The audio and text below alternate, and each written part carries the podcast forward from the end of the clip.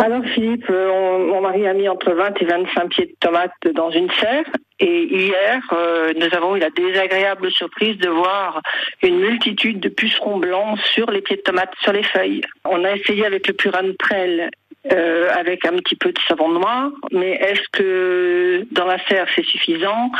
Est-ce qu'il ne vaudrait pas mieux du, du bicarbonate de soude? Je ne sais pas. faut, faut pas se tromper de produit. Euh, le, le bicarbonate ou la, ou la prêle, ce sont des fongicides, donc ça tue des champignons.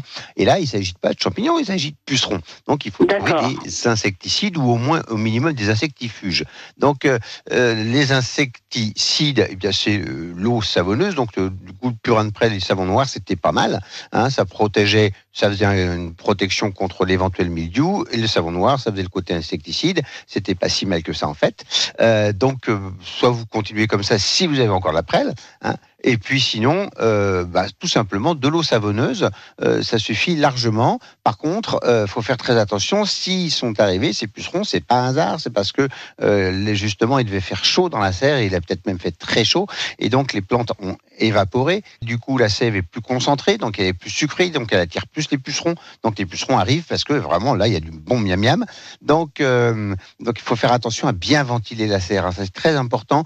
Et du coup, et, du coup, tout ira mieux.